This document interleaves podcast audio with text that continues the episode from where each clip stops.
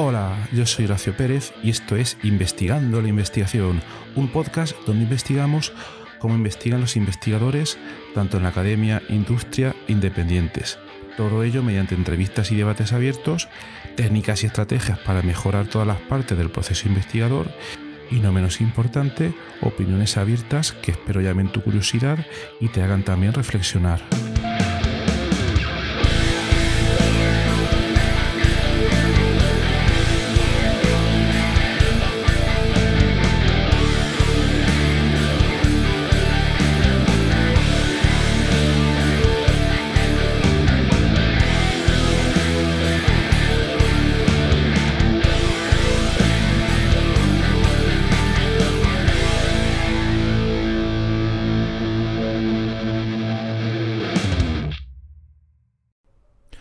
Hola, hoy te traigo un nuevo episodio de entrevistas. En este caso, entrevistas asíncronas. Ya tenemos varios episodios este año y estas entrevistas asíncronas eh, se realizan en nuestra comunidad de investigadores en WhatsApp, a la cual si te interesa puedes acceder gratuitamente a través de horacio-ps.com barra comunidad. El funcionamiento, muy brevemente, es que la comunicación se da de manera asíncrona, donde tenemos diversos grupos con diferentes temáticas. Cada investigador comienza una conversación mediante notas de voz y los demás pueden seguirle y al final se forma una conversación. Si quieres saber los detalles, puedes irte al episodio número 205 del podcast, donde lo comento con total detalle. Bueno, pues un nuevo episodio. La nueva característica que tiene este episodio de hoy es que eh, está hecho en inglés. Hoy, hoy, hoy lo publico, pero la entrevista ha sido realizada de manera síncrona durante los meses de eh, mitad, segunda mitad de febrero, marzo y primera mitad de abril. ¿Vale? Ha sido más o menos como una correspondencia de cartas, pero una correspondencia de audios. Entonces, en este episodio he entrevistado a Anushya Inciran. No sé si lo he dicho bien, pero ella es profesora e investigadora en el Departamento de Contabilidad y de Sistema de Información de la Universidad de Canterbury en la ciudad de Christchurch, en Nueva Zelanda. Y se dedica a una investigación súper interesante en varios temas que mezclan elementos tanto de la psicología, de la experiencia de usuario y de la informática. Entonces, este episodio se ha centrado en un, al principio, en un trabajo que ella realizó y publicó y que os pondré el enlace en las notas del programa, donde eh, ella analizaba cómo eh, diversos usuarios eh, reflejaban sus experiencias a la hora de interaccionar en un sitio web donde se daban o tenían lugar ciertas transacciones electrónicas y ella estudiaba cuándo o cuándo no los usuarios confiaban en ese sitio web. Un trabajo súper súper interesante. Eh, entonces, bueno, nada más, os lo dejo para que lo escuchéis y hemos tratado no solo ese trabajo, sino también cómo ha sido su investigación, su opinión del sistema de investigación, aplicación a convocatorias de proyectos, etcétera. Bueno, pues nada más, sin más dilación, os dejo con la entrevista. Vamos a por ello, donde primero se presenta Anusia y luego ya viene todas las preguntas y la conversación y debate que ha sido muy interesante. Vamos a por ello. Hello everyone, my name is Anusha. I am an academic at the University of Canterbury in Christchurch, New Zealand. Thank you for inviting me to um, join this group and to participate in your podcast. My research areas generally focus on information retrieval and online health information searching. Um, I'm also interested in looking at um, user interface, human-computer interaction issues, and usability issues on health portals and health websites. More recently, I have uh, ventured into the area of um, human computer interaction and psychology because I was interested to see um, the connection between what people do and what they're thinking about and how we can understand human information behavior and human interaction a little bit better. Um, thank you for giving me this opportunity to introduce myself. I'm happy to meet all of you. Thanks a lot, Anushia, for the introduction. Uh, can you quickly tell us what are the main problems nowadays uh, regarding human-computer interactions? Thank you for your question, Horacio. I think one problem that we now face in the discipline of human-computer interaction is that we ignore the users who are going to use our system or our website.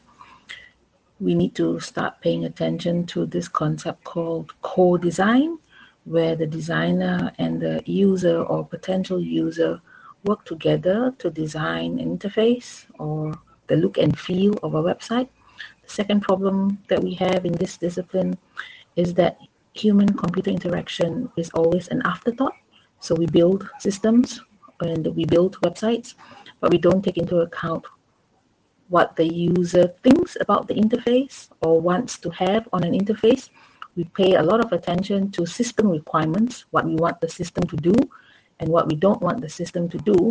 But the look and feel of the system is always ignored or usually attention is only paid to the look and feel of the system or the interface of the system after a system has been rolled out or after a system, uh, a website has gone live.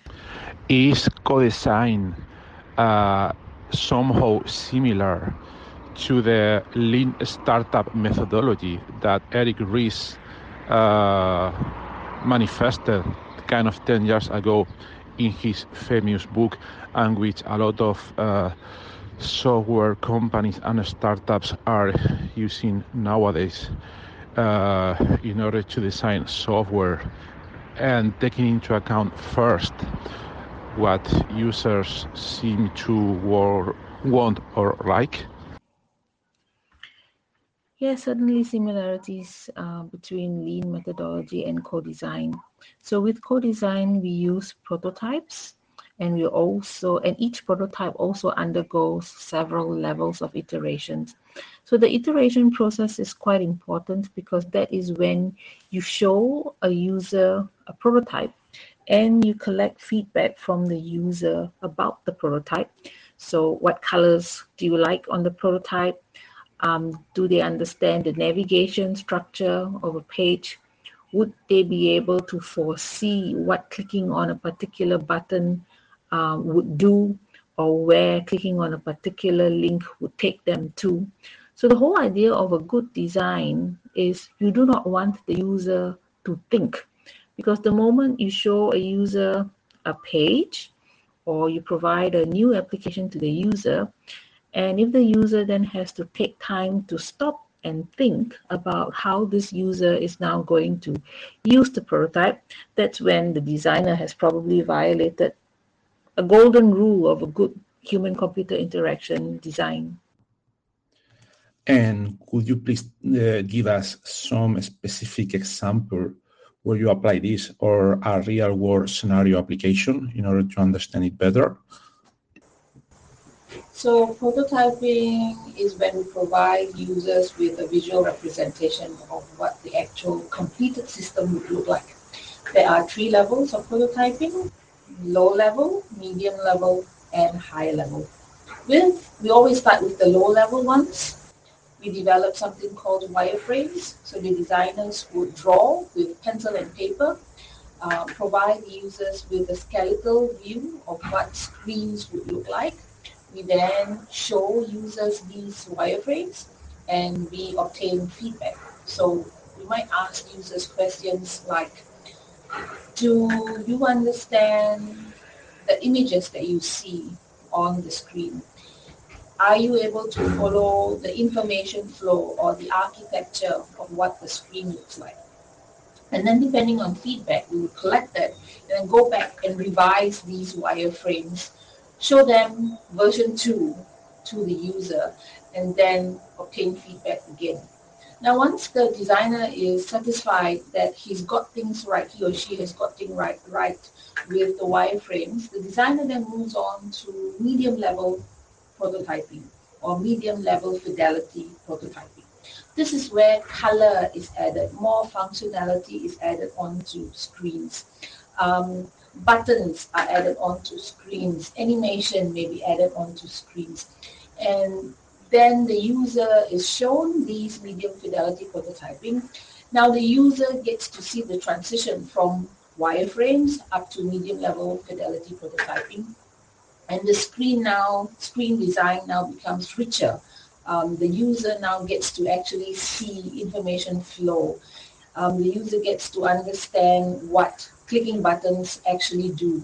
Um, the user starts to understand the information flow from one page to the next. Um, the user may then start providing feedback to the designer. So for example, um, the a user may say, I don't really like the colors that I'm looking at. It doesn't really reflect um, our company logo or the branding of a particular organization. Sometimes the user may say, uh, perhaps there's a need to rearrange the content. Um, and one popular concept is where we have a saying called follow top of the page uh, or top of a newspaper, for example.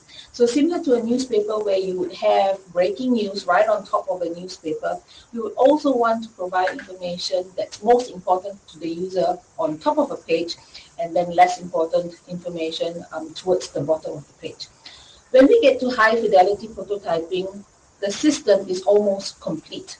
The user can expect to receive a complete system that looks very similar to high fidelity prototyping. So what we have done across the three stages of prototyping is always get the user involved, always obtain feedback from the user. And when we obtain feedback, we iterate the designs, we change the designs to fit the comments that we receive from the users. So eventually, a designer is now developing a system that will uh, be liked by the user, will be used by the user. We don't want to develop systems and then give deliver these systems to the user. And then the user says, well, this is not really what we wanted. Or the user might say, this is not what we expected. So when you leave the user in the dark and when the designer works in isolation, the designer is now going to design a system which he thinks or he or she thinks will work well but that's not the whole point of human-computer interaction because the designer is not going to be the user of the system. The real users are the people working in organizations or people like us when we arrive on websites. So when we get the user involved, when we do the different stages of prototyping, when we iterate the prototyping, we're more likely to get buy-in for the users. The users are more likely to use the system. The user is more likely to be satisfied with the system and uh, this increases the productivity um, of from from the designer. Thanks. Uh, now it is uh, more clear. Uh, of course, now we understand the project really, really, really well. Uh, okay, now the question I have is the following. Uh, it is perhaps hard to formulate, but let's start from somewhere. Okay. Uh, I don't I don't understand with the information uh, that we have now if the research that you perform are kind of uh, fundamental research uh, in which uh, you study this process and then um, you publish papers and perhaps methodologies. Uh, you show this information and papers in conference, or if you kind of uh, work directly with some companies and then this is applied research or if there is even a technology transfer, uh, meaning that you help companies to um, develop better software regarding uh, user computer interfaces. So if you could help, uh, tell us a little bit about this, uh, thanks. Um, this is a great question. So let me give you some background as to why we started doing this research study. The first author on the paper, Chen Shi, she has an undergraduate degree in psychology and a master's degree in information systems. When she was doing her master's degree, she wanted to bring the two fields together, psychology and information systems. And as part of her study, she learned that there is a strong relationship between sociology and information systems and psychology and information systems. And so she wanted to be she wanted to apply this knowledge she had and she wanted to get uh, visible results uh, by doing a user study. So what we set out to do here is we wanted to investigate if different personality types gravitate towards certain design elements on a page because those design elements um, instill trust in a user. And we ask this question because as of today, the greatest barrier to someone performing electronic commerce transaction is because of trust. Either they don't trust the organization or they don't trust that the transaction will go through or they may be afraid of being scammed um, by online um, e-commerce providers. So we asked participants um, a very simple questionnaire to put them into different psychological traits. And when we did that, we showed them different elements on an interface that you would find on a typical e-commerce site. So for example, if you see a shopping cart, does that instill trust? If you see a logo or branding, does that instill trust? If you have an about me page or you get to see who are the employees of the company, does that um, instill trust. Um, and so that's how we set out to do this study and, and the results in the paper um, are clear to show that people of certain psychological traits look at some elements, human computer interaction elements on a page, and that provides them with um, a greater level of trust, meaning um, that they are more likely to perform an e-commerce transaction. Now, uh, when we set out to do this study, it started out as a fundamental research. We just wanted to see if there were design elements that suit different psychological um, traits, um, people belonging to different psychological groups. But what we've realized now is that companies are quite interested uh, in our results. But in order for them to uh, implement what we recommend, or, or, technology transfer, as you call it, that would require fundamental change in the way e-commerce websites are built. Uh, because one of our recommendations is that when somebody arrives at an e-commerce page, you would want them to fill up a quick questionnaire so that you now know what psychological trait that person belongs to. And once we know what the psychological trait is, we might alter the interface, personalize to fit the user's psychological traits um, so that the user now sees more elements on the page that makes this user now trust this um, this web page. Um, so that that will mean um, you know when we arrive on e-commerce page um, in the near future, um, we might need to fill up a, five five uh, question questionnaire for the background engine to to know what our psychological trait is and then modify or personalize that page to suit our psychological trait so that we are now likely to trust that website and perform and perhaps uh, make a transaction on, on that website. So I hope I've um, um, answered that question um, well. Hey, thanks a lot. The question, the answer is very clear, and it's very interesting.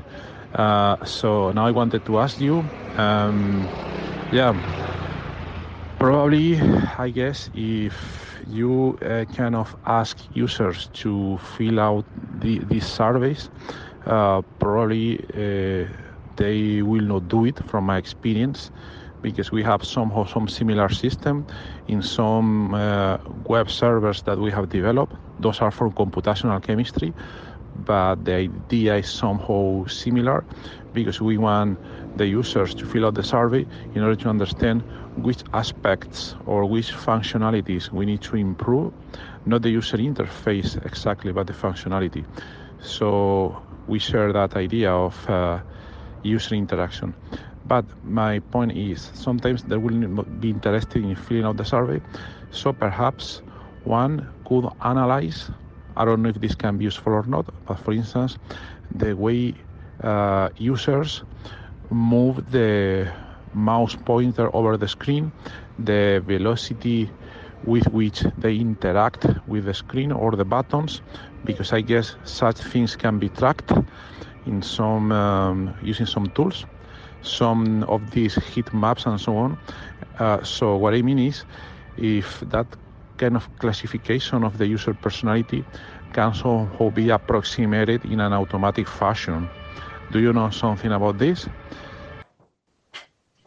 Another great question from you, Horacio. You're giving me more and more ideas for future research in terms of um, HCI and psychology. So I don't know anything about mouse pointers and tracking of the mouse with velocity. I'm not aware, neither am I sure if there are already um, research studies that use that um, and link that back um, to human-computer interaction.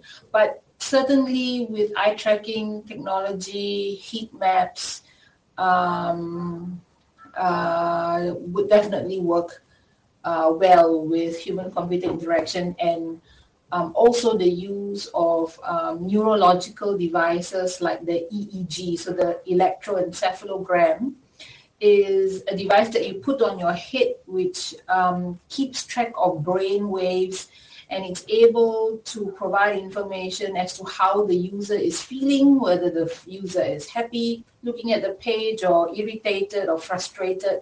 So I have done some research studies with the eye tracker uh, with older adults. Um, it's a very small study, um, very initial stage, where we provided users with an online health web page and we gave users five seconds to look at that page and we look, uh, collected eye tracking data with heat maps.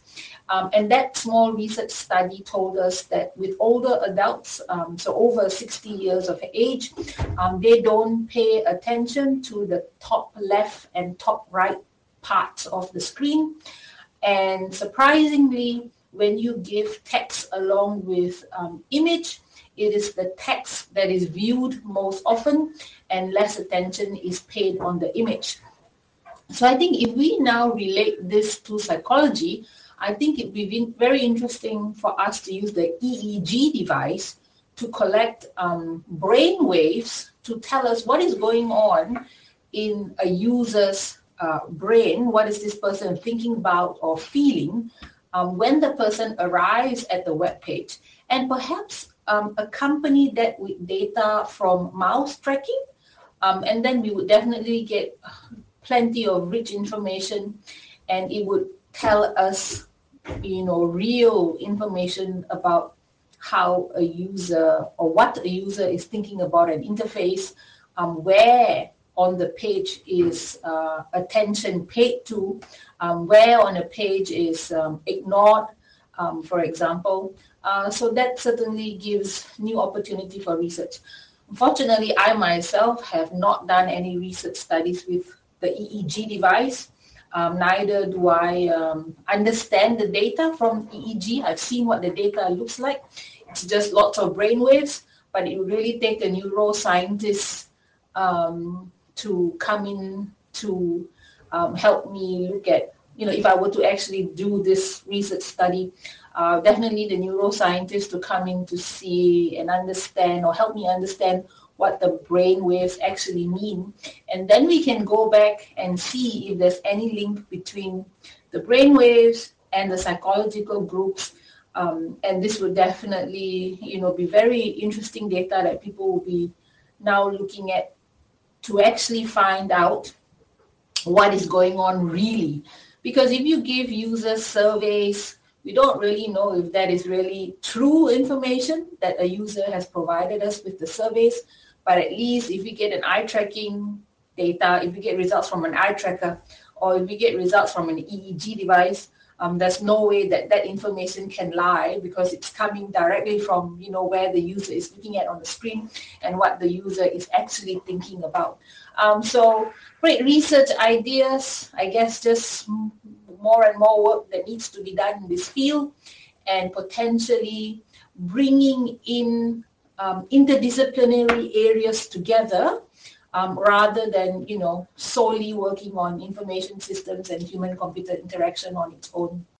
So if we use data from an eye tracker or from the EEG device, then what we're getting is objective evaluation of the interface from the user rather than subjective perception, which we would usually get from interviews or completing the survey.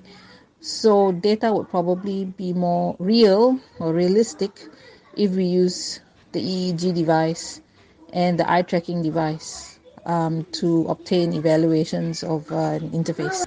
This is really interesting for me. Uh, well, this is a podcast, but even if this is a, post, a podcast, could you please attach or add a figure or even video capture that shows how the EEG works in, in this case? So, so what I have here is a screenshot of what the brain waves would look like. So this is the output from an EEG device and you would see that different brain waves associate with different feelings or emotions. Um, and so we can now use these brain waves and um, output from an EEG to obtain information if the user is feeling angry about an interface or upset or disgusted with an interface or on a positive note if a user is feeling happy and contented um, while using a particular interface. So this is a snapshot from a paper in 2016. It is called Technological Basis of EEG Recording and Operational Apparatus. Um, first author is Abhang Priyanka. Um, so if you would like to know more, uh, perhaps take a look at this paper or the other papers that start uh, you uh, start to look at um, EEG devices output. Um, each frequency band, so whether it is gamma, beta, alpha, theta, or delta, also have got a specific frequency associated to each uh, to it. So the frequency of a particular band will dictate the state of a brain. Um, so, for example, under a delta frequency band between 0.5 to 4 hertz, that is the brain state where it is asleep. So, psychologists or neuropsychologists or neuroscientists would be able to uh, determine the brain, uh, the frequency as well as the frequency band, and from then we can then measure different um, cognitive states or emotional states of a user when the user looks at an interface. And how accurate is this methodology. I mean, these EEG uh, frequencies um, can one later, after a mathematical or computer analysis of these um, EEGs, can exactly determine, as you said before, whether the subject is content or sad or any other emotional state, and with which accuracy can this be done? And how accurate is this methodology? I mean, these EEG uh, frequencies um, can one later, after a mathematical or computer analysis of these um, EEGs, can exactly determine, as you said before, whether the subject is content or sad or any other emotional state and with which accuracy can this be done? So accuracy studies in relation to using EEG devices are quite new. They are very recent. So over the past three years, um, I see many research studies looking to um, evaluate or measure accuracy from data provided by EEG devices.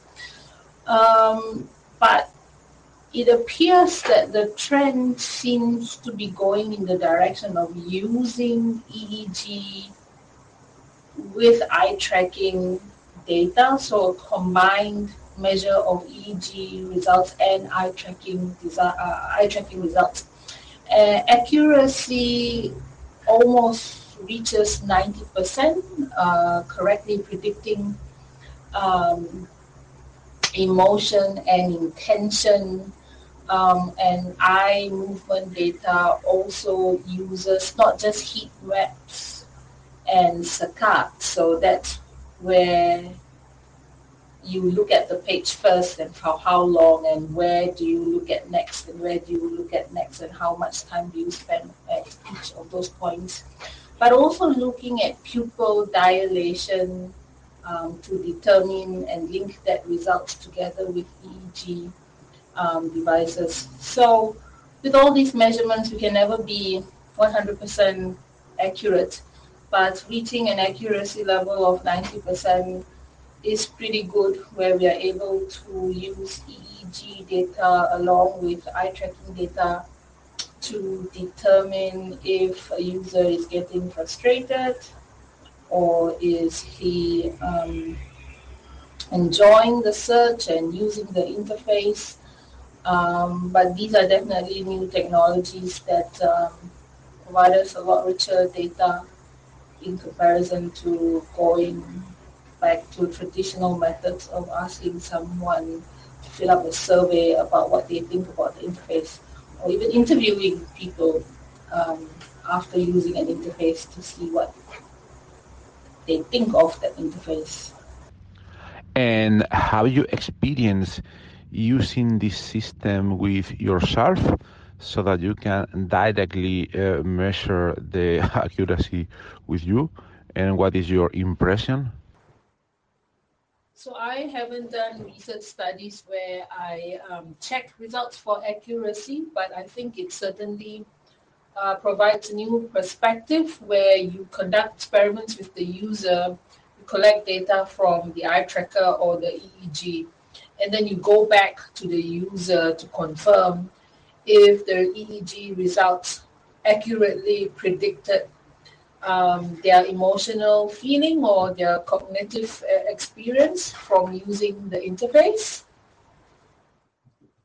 Similarly, with the eye tracker, if we now have results from the heat map and results from um, the fixation points or saccades, we can now go back to individual users and perhaps ask them why were parts of the page not seen, or why was uh, reading the text more important than looking at the picture. Um, and similarly with the fixations or saccades, if we ask the user what drew your attention to that part of the page and not other parts of the page, um, that provides us with the what and why answers. So it gives a nice tie into um, uh, the ability to explain results. So the results of the eye tracker and results of the EEG provides us with answers to what is the user feeling or how is the user feeling and where is the user looking at at the page. Um, whereas, and when we go back and confirm results with the users, we then have answers to why. Why is the user looking at a particular image? Why is the user not looking at a particular image? Um, certainly would add um, a lot of value to our experiments and um, data and explaining our data certainly would provide designers, HCI designers, uh, content creators, um, a lot of information about how to go about designing better pages, pages that are more um, friendly, user-friendly, um, and uh, pages that are visually appealing. And can you tell us a little bit about how are you developing this research? I, I mean, is this uh, just your research group working on this, or do you have some international collaborators or national collaborators working in different parts of the project? Uh, second question, uh, how is your funding situation in this context? Um, is it enough for you to perform the studies, or are you applying to some to some uh, research call in order to obtain more resources? To answer your first question, my early research papers with the eye tracker was done with a collaborator from Brunel University in the UK, Professor Robert Macredie. It was a very short collaboration, but one that was very fruitful and worthwhile. Um, the second research project where I looked at personality traits and HCI and uh, provided an explanation uh, put people in different personality groups and with that personality groups looked at which design elements on a screen would be able to increase trust values uh, for people of certain personality traits. This project was done by a master's student. Now she has graduated and returned to her home country. She is currently working in the industry in a uh, in a consulting field. Um, but my next plan with the eye tracker was to use it from an education perspective. So the idea that I had in mind was I wanted to put up images of x-rays or scan of a broken bone or um, ECG results, so your heart rhythm results on the eye tracker and invite medical students to have a look at those images and perform some kind of diagnosis uh, of what was going on with the heart rhythms. Why could it be that way? If it was a normal heart rhythm or abnormal heart rhythm. Um, similarly, if you show medical students the x ray of a broken femur, for example, um, I was keen to know um, if medical students were looking at the right places, were they ignoring other parts of the image which they should be paying attention to. So the heat maps and the saccades or the fixation points uh, output from the eye tracker would certainly be able to provide us with that information. So I would then go to um, doctors who teach medical students or who work at university hospitals and show them that this is where your students are looking at and these this is where students your students are not looking at uh, is do you want them to focus there? Is that where the problem is? Do you want them to be looking at other parts of the screen? So I see that there are two parties here that can that would benefit. One, we know with the results from the eye tracker where students are looking at, and we can then correct that in class or perform some kind of intervention in class. So when the doctor is then teaching medical students you the, the doctor then knows that students are more likely going to look at that part of the image and not the other part of the image. Um, so perhaps then there needs to be an intervention where the, the medical doctor says something like, don't forget to look here because there is a connection between this and this. Um, so this is an idea that I had in my head for a very long time, but I've never been able to roll it out. And I've never spoken to anyone about it. So everyone in this group now has the privilege of knowing what my future intentions are with the eye tracker. And I welcome feedback um, if you have any um, to let me know what you think about this, um, this idea that I have uh, in mind.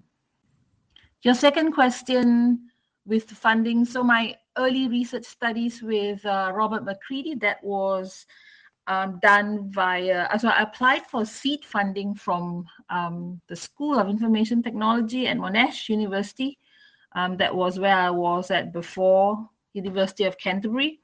I was given $10,000 to complete that project. Um, so most of the money went to um, hiring a research assistant to help with the data collection and run the experiment. And then the other part of the money went into giving participants a token or a voucher, uh, a gift voucher um, as a token of appreciation for taking the time and effort um, to come over to the university, sit and talk with us for 45 minutes and conduct the experiment. Um, there will always be avenues to look for funding. I think the challenge here is looking, finding the time to sit down, write a proposal, and apply for the funding. I'm sure a lot of us in this group here uh, are academics, so we teach and we also do research.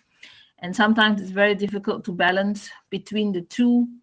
Um, so I haven't actually seriously looked at, at where to look for funding for my future projects. Um, I thought I'd get, I think it's important to get a group of people, um, to have a team of people together um, each of us with different areas of expertise who are able to contribute to a common goal or common aim. Um, and then from there, put in a funding application. Um, it might be better that way. That's just a personal opinion. Um, so that those are just my two cents worth. I think you comment a situation which is very important. Uh, you are developing very interesting ideas from one side, and then from the other side, uh, as you say, one of course needs to have some funding in order to perform the research. For instance, you need a research assistant and the boucher for the people that participate in the studies. So at the end, one needs to have some funding finally in order to perform the, the studies. Uh, yeah, I think for the idea that you suggest, uh, it's very it's very interesting. And but the problem I see here is, of course, again to get funding, which, as you say, is kind of a common problem for the people that are in this community and many other many other places.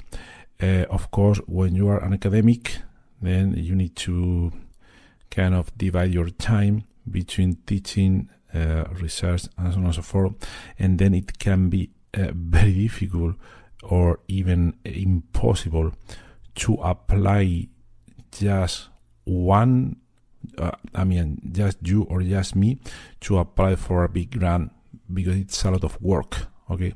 So from experience and relate to the situation where you suggest to collaborate with another people with a common goal uh, I will look for consortium consortia of different people that are needed to participate in a in a big grant.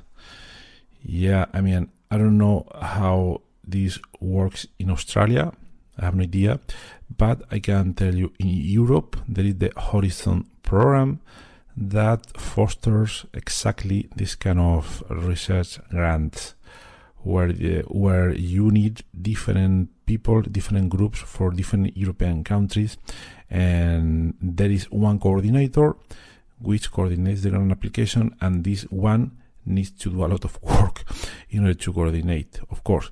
But the other partners usually uh, um, it's usually required less effort from them in order to prepare the grant. Well, I know it by heart because I'm coordinating one of these grants now, and it's a lot of work. Anyway, so uh, from my experience in the past, uh, I have participated uh, in a grant which uh, was about to receive funding from Europe, Japan, and Australia. I can send you the details later, but it's kind of a research program uh, in cooperation with uh, Europe, Japan, and Australia. I don't know if this program is still active, okay? But I will look for opportunities like this, perhaps, uh, because if there is a good coordinator, then one needs to do, of course, some work in order to prepare the grant application, but usually less than if you go just yourself and prepare all the documentation and, and so on and so forth. So I will look for it. Perhaps I even wonder if that's one of my questions. Do you have at your university some kind of support service for applications? I mean, this service where you go with some idea and they look for uh, grant calls in Australia or elsewhere, and they can even help you with prepare all the paperwork and so on and so forth. I'm very curious uh, to know if this service exists at university. I, I guess yes, but wanted to know about it. Thanks. I think you comment a situation which is very important. Uh, you are developing very interesting ideas from one side, and then from the other side, uh, as you say, one of course needs to have some funding in order to perform the research. For instance, you need a research assistant and the boucher for the people that participate in the studies. So at the end, one needs to have some funding finally in order to perform the, the studies.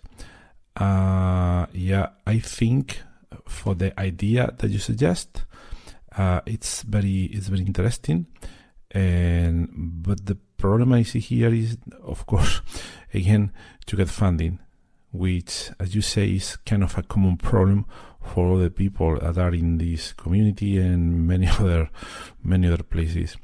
Uh, of course, when you are an academic, then you need to kind of divide your time between teaching, uh, research, and so on and so forth, and then it can be uh, very difficult or even impossible to apply just one uh, I mean, just you or just me to apply for a big grant because it's a lot of work. Okay, so from experience and relate to the situation where you suggest to collaborate with another people with a common goal, uh, I will look for consortium consortia of different people that are needed to participate in a in a big grant. Yeah, I mean, I don't know how this works in Australia. I have no idea, but I can tell you in Europe there is the Horizon program that fosters exactly this kind of research grants where the, where you need different people, different groups for different European countries, and there is one coordinator which coordinates the grant application, and this one needs to do a lot of work in order to coordinate, of course. But the other partners usually uh, um, it's usually required less effort from them in order to prepare the grant. Well, I know it by heart because I'm coordinating one of these grants now, and it's a lot of work. Anyway, so uh, from my experience in the past, uh, I have participated uh, in a grant which uh, was about to receive funding from Europe, Japan, and Australia. I can send you the details later, but it's kind of a research program uh, in cooperation with uh, Europe, Japan, and Australia. I don't know if this program is still active, okay? But I will look for opportunities like this, perhaps, uh, because if there is a good coordinator, then one needs to do, of course, some work in order to prepare the grant application, but usually less than if you go just yourself and prepare all the documentation and, and so on and so forth. So I will look for it. Perhaps I even wonder if that's one of my questions. Do you have at your university some kind of support service for grant applications? I mean, this service where you go with some idea and they look for uh, grant calls in Australia or elsewhere and they can even help you with prepare all the paperwork and so on and so forth. I'm very curious uh, to know if this service exists at university. I, I guess yes, but wanted to know about it. Thanks. Well, thank you for that piece of information. I'll be um, happy to look at that link when you find it for the consortium. Um, so my first experience applying for a grant um, was where I took on the role of the primary investigator, and I had four other people on the grant as associate investigators. And with this grant, we were looking to, uh, we were looking at how uh, physicians and doctors uh, perform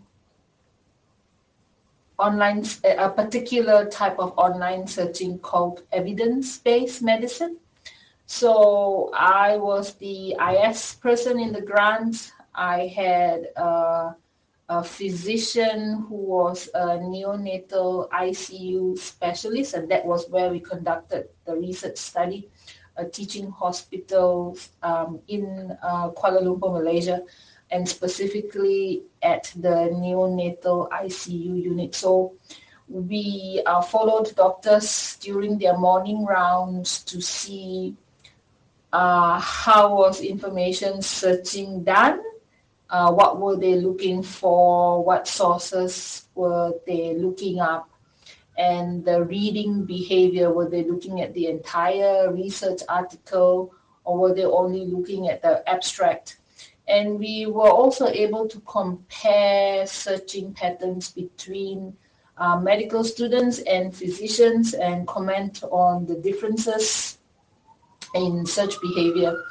Uh, with that grant, because I was the primary investigator, the other named investigators on the grant were supporting me. So, um, for example, they would be um, with the hospitals to obtain permission, um, introduce me to um, the hospital, uh, do a little bit of introduction and buy-in for the research project.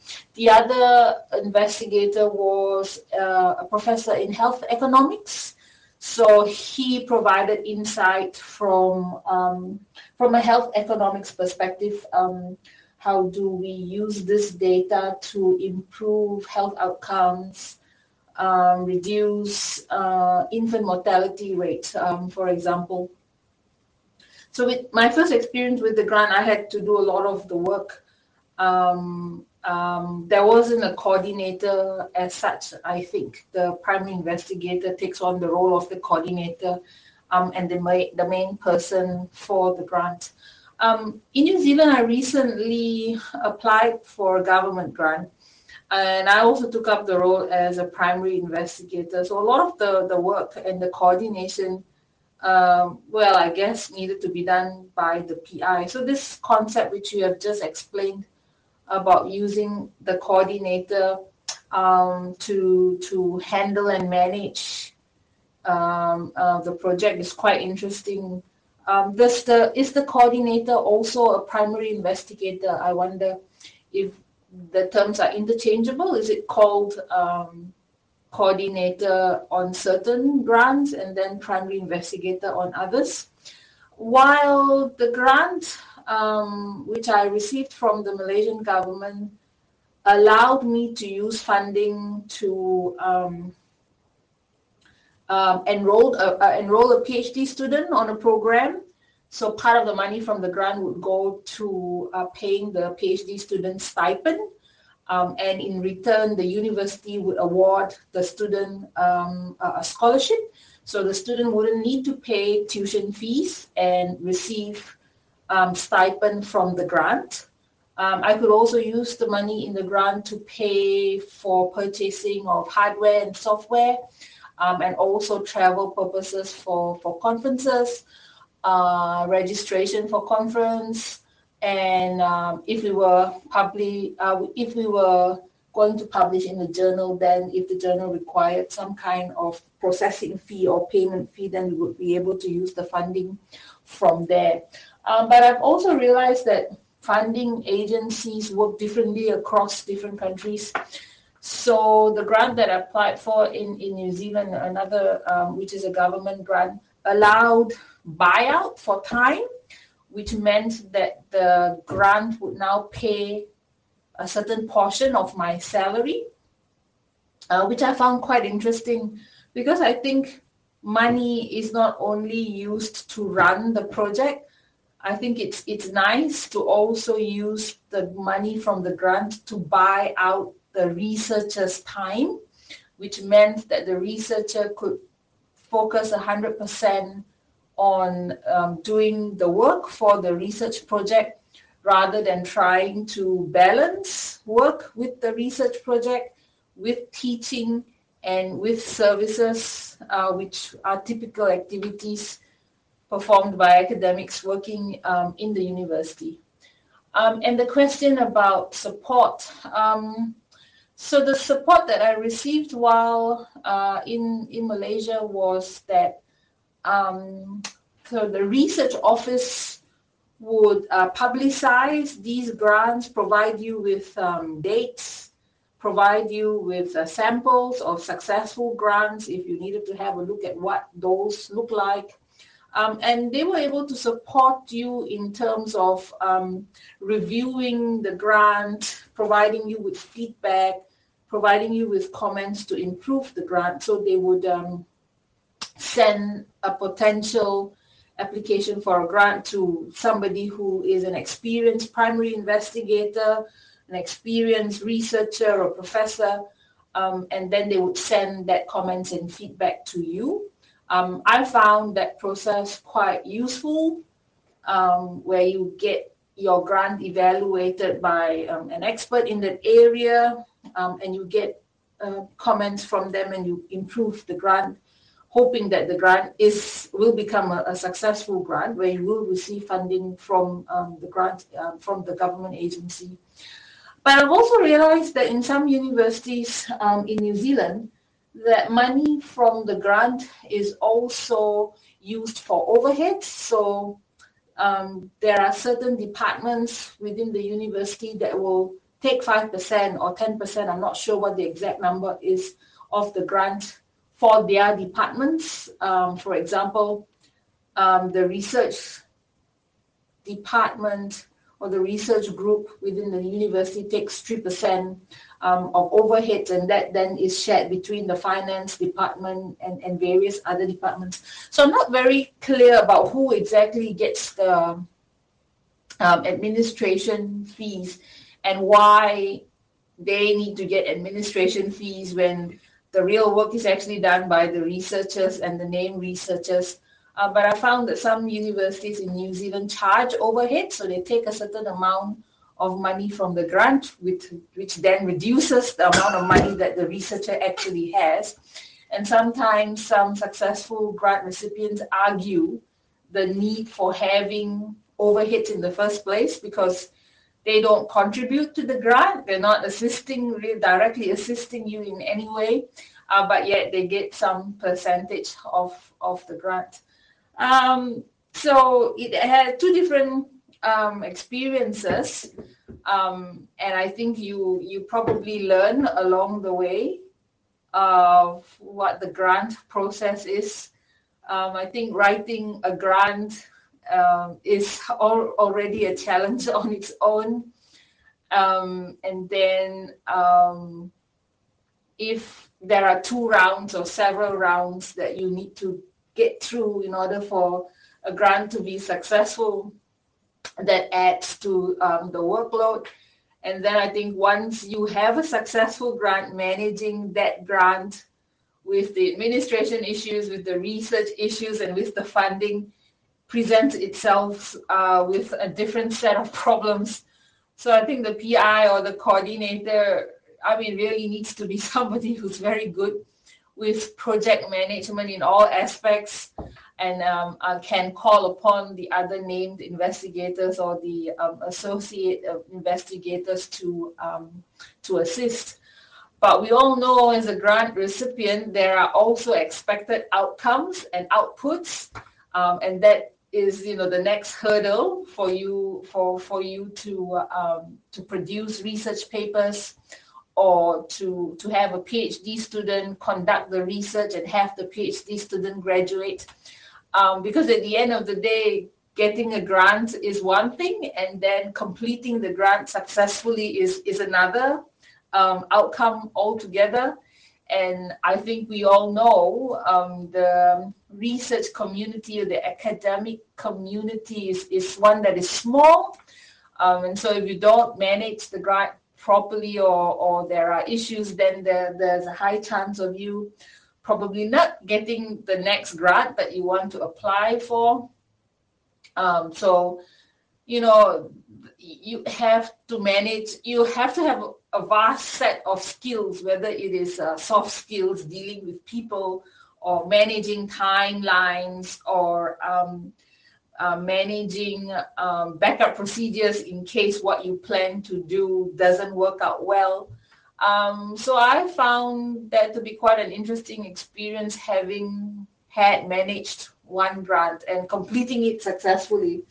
Um, um, well, if I'm successful with the second grant, I'm sure I will also learn uh, from that whole experience.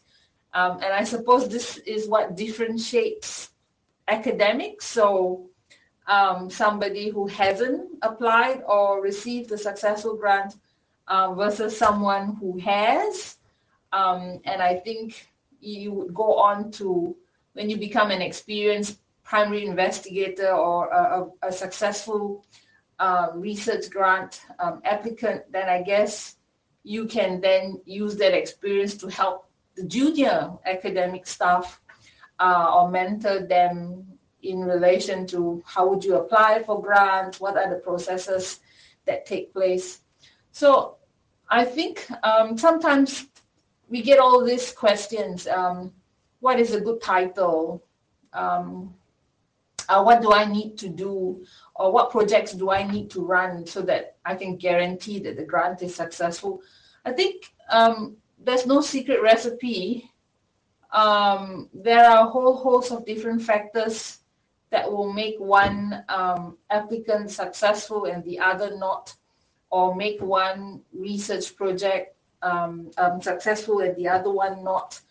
Um, so I think we all know what the checklist is, and we try to tick off as many boxes as we can in, in the checklist. And at, at the end of the day, it sometimes just boils down to luck.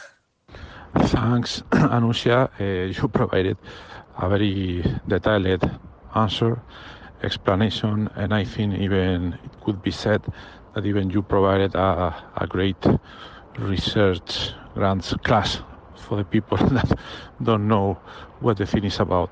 So thanks a lot for all the details and sharing your experiences. Okay, first I would like to comment. Uh, well, I think you you asked if in these European consortiums I have participated, if there are differences between the principal investigator and the coordinator. Well, just let me summarize it very very briefly. Okay, in this kind of, of consortium, there are usually uh, many different partners. On average, you can say there are eight partners from from different European countries, usually, and uh, from each partner, you need to designate a principal investigator who will coordinate the communication between each partner and the main coordinator of the whole project. Okay, so you have nine partners or eight partners, then you will have at least nine principal investigators.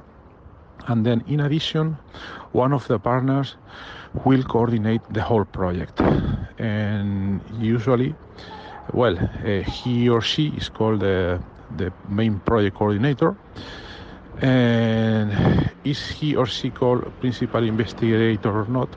Well, I think in this context, it doesn't matter because uh, in all the paperwork, in all the administration, he or she is always called the, the, the main coordinator.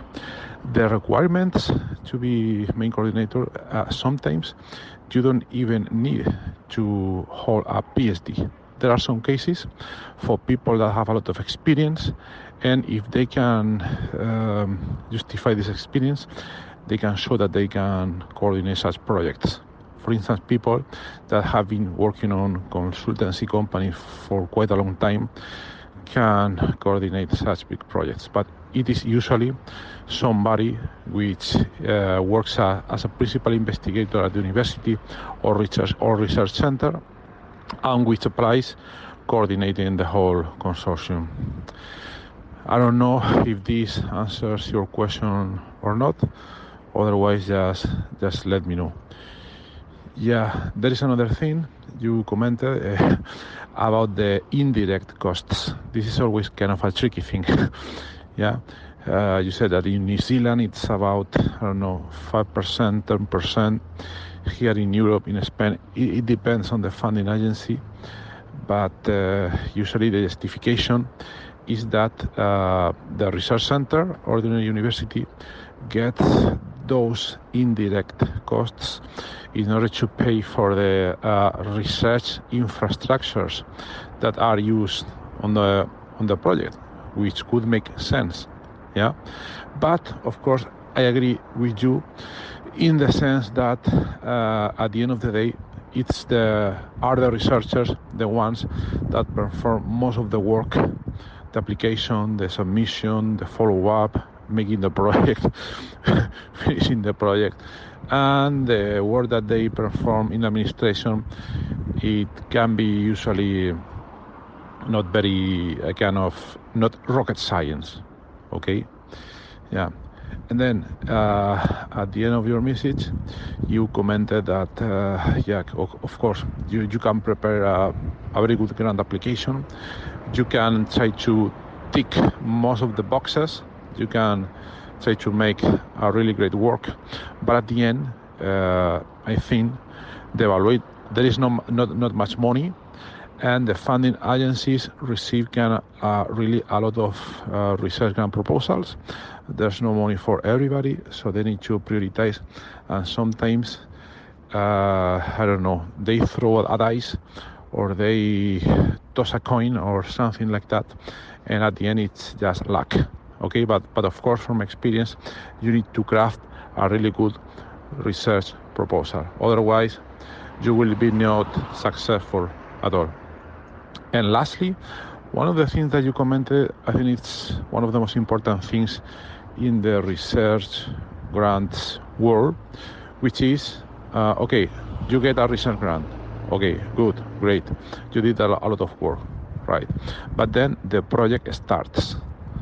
And then you need to make kind of the work that you said you would do. And sometimes this is the most complicated part at least for me. And even more, and even more from my experience, if you if you are in a coordinated project.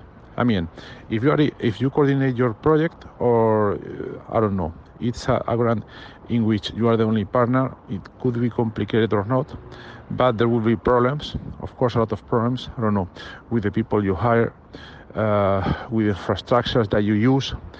They get broken, or a lot of problems. So at the end of the day, you spend most of the time um, uh, with with small fires, a lot of those fires, but it's usually kind of a lot of work. But in coordinated projects, it's even more complicated because sometimes it's not only the things that you don't do, but the things that other people don't do and that you know that they will not do. Okay, it's like having kids that don't want to eat anything for dinner or something like that. And yeah it's sometimes very frustrating this kind of situations. Because you, you even know that they got the money they got a lot of money they are doing nothing about the project.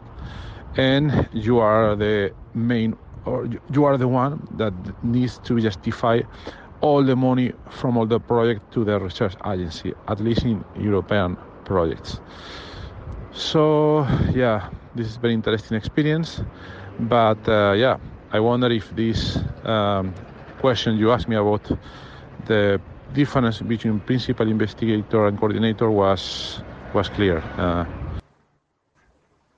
Thank you, Horacio, for answering the question. It's now clear what the coordinator's role is and the um, primary investigator, principal investigator's role is um, uh, when working around the consortium um, method of um, applying for grants.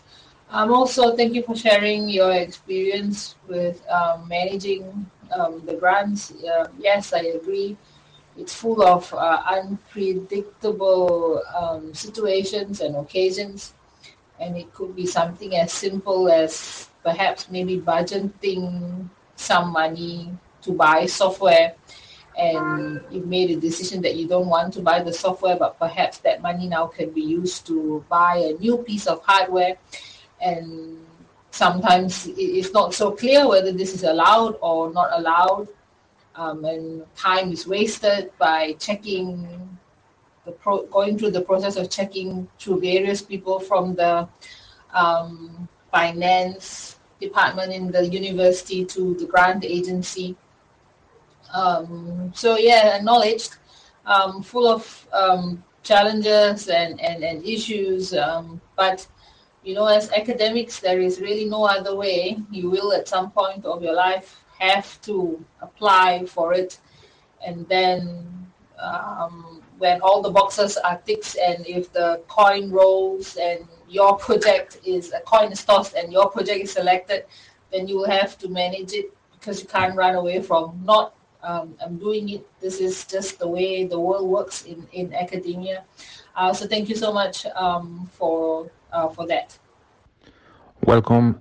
Uh, okay, so we have talked a lot about uh, your research area, uh, the way grants can be managed, how do you do it, your experience, uh, your experience with grants, and so on.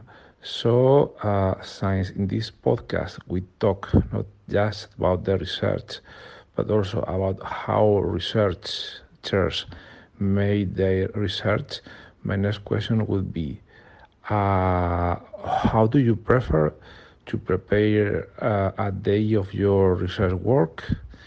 And uh, same question if we scale up about how you prepare your work for, I don't know, for one uh, semester, one year, or in a scale of five years if you do it. I mean, not about teaching purposes, but just about research purposes. Thanks. Oh, this is an interesting question. I've actually never thought about how I actually plan my research. Everything seems to either fall in place or I manage it as short-term strategies. Um, so, but the way I, I I teach influences the way I do research. Um, I do a lot of teaching in the first semester of the year, so between February and um, June. Um, and I don't either don't do teaching or do very little teaching, so maybe just um, two hours a week in semester two of the year, so July up to November. So I tend to do a lot of my research in semester two, um, and it's quite hard to actually do any kind of research in semester one unless the data has already been analyzed and I am uh, writing a paper. Uh, but the progress is very slow in semester one because trying to balance um, writing a paper and um, also teaching and all the other activities that come along with the teaching. I've never actually planned my research agenda for anything more than a year unless I am working on a grant. Then I have then, then I have a clear plan over the next three or four years. But other than that, it, it research is always on my mind and I'm trying to do some kind of research activity. And it could be interviewing participants, collecting data, or writing a small paragraph. So, in the next few months, I have a couple of conferences um, uh, coming up, which are relevant to my field. So, I will start working on them um, for writing uh, because the data is ready and the data has already been analyzed. So I'll just need to put that um, in pa- into paper and write. And um, from last year, I collected a lot of data, and those data have yet to be analyzed. And so, um, uh, as my teaching come winds down, I will then start analyzing the data and then uh, writing research papers for, for, for that data. So that's usually how I plan um, the year. I know what I have to put in paper and I know what data is remaining, and then I will just try and forecast how. Uh, do I get the time and where do I get the time to actually um, start analyzing the data that's there and then uh, translating that um, into a paper. So I don't plan very far. At most, it is just a year, um, and that's how I have been doing it over uh, several years. Um, seems to be working okay as a strategy, uh, but I'd love to hear how other people um, plan for their research as well. So thank you for that question. Thanks for the clarification. Uh, yes, I think that, well, from a point of view, it's quite hard to keep up with research and teaching uh, at the same time. That's uh, really complicated. Uh, my next question would be uh, how do you plan writing a paper? I mean, which process do you use, which tools, overall, how do you do it? Uh, thanks. So the plan is if I want to target a conference, then I will uh, manage my time based on the conference due date. But if I'm not targeting a conference, then I will look at the data that I have. So if I've already analyzed the data and it's a matter of putting uh, words to paper, then I do it that way and then start sending off to journal uh, papers. So it really depends on whether I want to send a piece of uh, the manuscript if I want to send it to a conference or a journal, and then I use, if it's to a, a, a conference, then I use the deadlines to help plan um, the a paper before the submission date. If I'm not targeting a conference, then I will look at the data and see which one, which papers or which projects uh, is uh, most uh, complete, and then try and convert that to a paper and um, send it off to a journal. And do you use some specific criteria in order to choosing conferences, kind of uh, distance or core ranking or any other mm, data? I use core for conferences and then for journals I use ABDC so that's the Australian Business Deans Council list um, also, there are some IS journals um, in um, a ranking called um, FT20. Um, so FT20, uh, sorry, FT50, FT50 um, journalists. So I definitely try to publish at the higher ranking conferences and journals. we also use SCImago. So if it's SCImago, then a Q1 or Q2 journal. And then if it's core or ABDC, then it is an A or A star. Um, otherwise, um, B. So I definitely target conferences based on their rankings. But because my field is in information search and retrieval, a relatively new field, many conferences don't actually have a track specific for information retrieval. Um, and sometimes there are um, information retrieval, specific information retrieval conferences like um, CHIIR, so that's C-H-I-I-R, and that stands for um, the ACM SIGIR Conference for Human Information Interaction and um, Retrieval. Okay, listening to this, I remember uh, that about something I did in the past. Uh, there were some uh, quite big conferences, and my kind of very narrow research area is structural bioinformatics in a, and high performance computing. It's something quite specific. So uh, I also wanted to go to conferences on this area, but uh, at least in Europe, there were not many. So uh, what I decided is to uh, contact uh, the biggest conferences or the medium conferences and ask them if they would be interested uh, so that I would organize a track on that research area, very specific, for that conference. And most of the times they said no, no, because this is quite new or this is very specific and so on and so forth, and nobody will attend to this track. But then what I did, I kind of pre contact some people. Uh, I got the confirmation they would attend the conference, and with with some numbers, I contact them again, and then they did agree, and yeah, and I could organize it. Of course, it's a lot of work, really, a lot, a lot of work, and uh, I don't think at the moment I will do it again.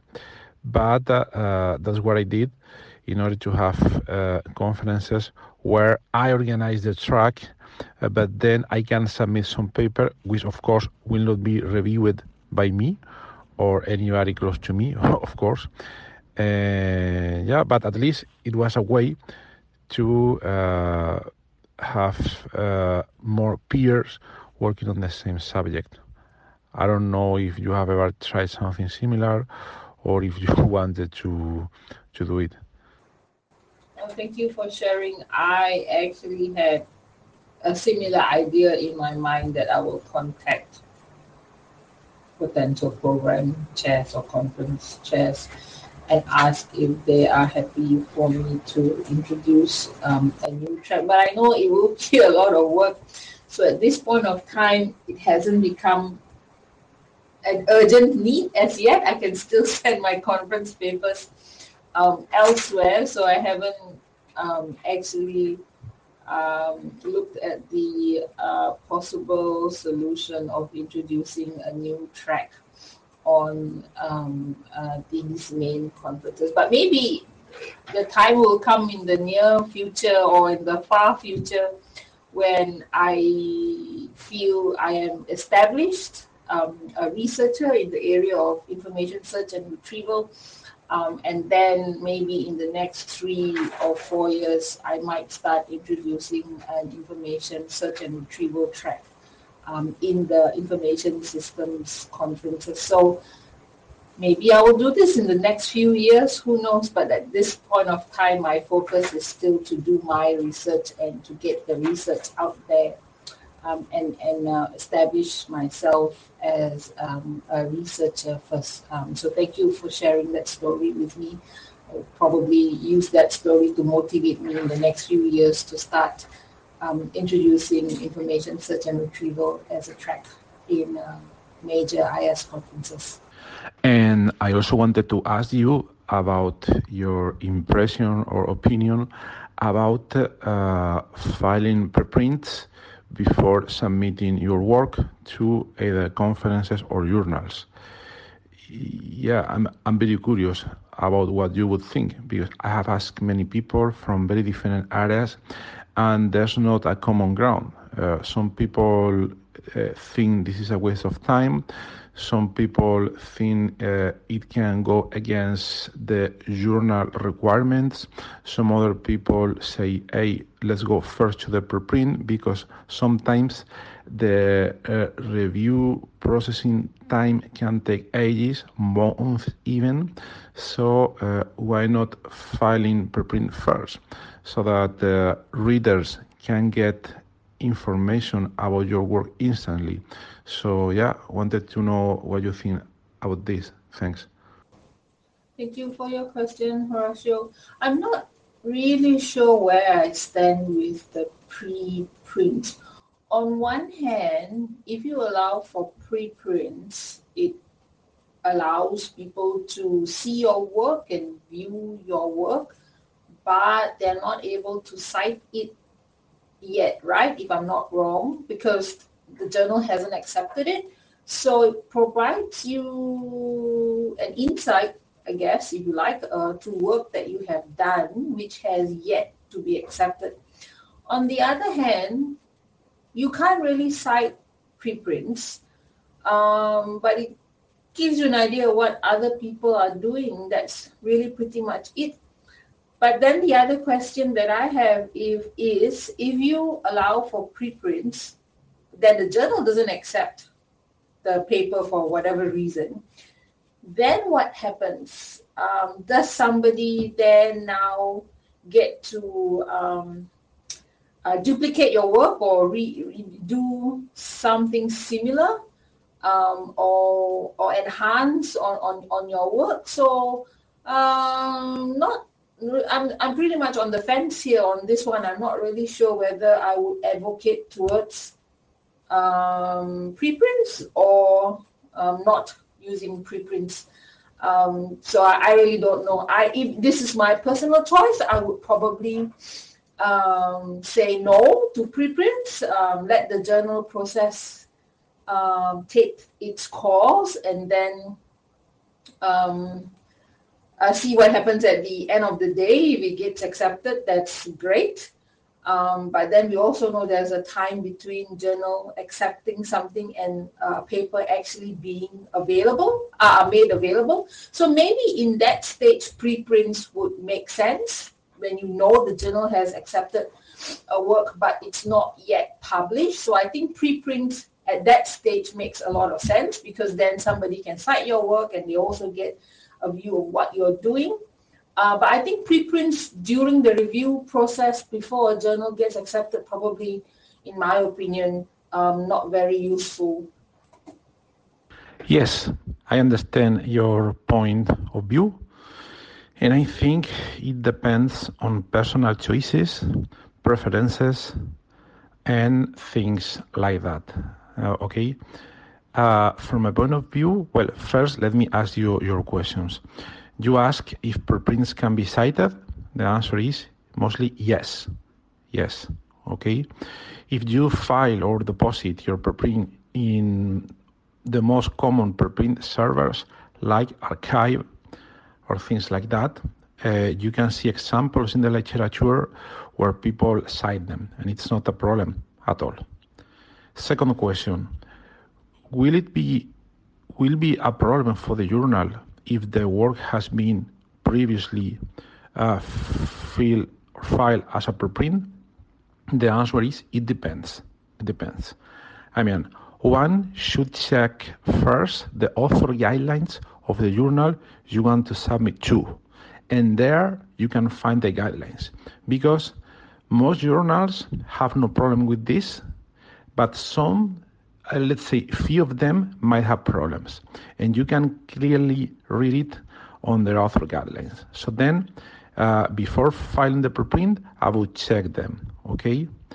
And yeah, second thing is, even if the journal accepts that you have filed before the preprint, of course, when you send the uh, the manuscript to the journal, in the cover letter or somewhere else, because it depends on the submission system, you should indicate that you have previously filed as preprint, and no problem. I have done it many times, and no problem at all. Okay. And third question, uh, from my experience, and I can only talk from my experience and from what I have seen, it's pretty uncommon that people send manuscript to the journal. The manuscript, let's say, it's accepted, and when it is accepted, people file the preprint. I have not seen things like that. It doesn't mean, of course, that they don't exist, but from my experience, it's something kind of unusual. Okay. And yeah, and last thing is, of course, you file the preprint, then you submit to the journal, and when the uh, manuscript is accepted in the journal, you usually usually indicate in the preprint that the final version, the accepted version in the journal, is, uh, and you indicate the link in order to show that there are not two different publications. One is the preprint, and the other one is the uh, journal publication. Okay, so just let me know if I answer your questions. But at the end of the day, it's kind of a personal choice. Thank you, Horacio, for your very clear and detailed um, explanation. I now know better about preprints, and perhaps maybe my next manuscript that I send, I would probably look at the guidelines and perhaps allow for preprint to be available. It seems uh, to be, it seems uh, wise, I think, in my opinion, to perhaps have a preprint um, available somewhere so that your research is now out there for people to uh, look, see, read, and cite. Bueno, aquí termina este episodio. realizado en nuestra comunidad de investigadores en WhatsApp, la comunidad a la que puedes acceder de manera gratuita, al menos de momento, y que puedes encontrar en horacio-ps.com barra comunidad. Si te interesa participar en uno de estos episodios, eres totalmente libre de acceder y proponer y contar tu investigación para que los demás eh, se interesen y surja un diálogo súper interesante. Espero que te haya resultado interesante el episodio de hoy. Como ves, se han tratado muy diferentes temas. Hemos tenido la opinión directa de su trabajo, nos lo ha contado Anusia cómo investiga y también sus opiniones de diferentes procesos relacionados con el mundo de investigación, la captación de fondos, los sistemas de publicación y un largo etcétera de diferentes aspectos. Bueno, pues nada más. Eh, espero que tengas una jornada muy interesante y hasta luego.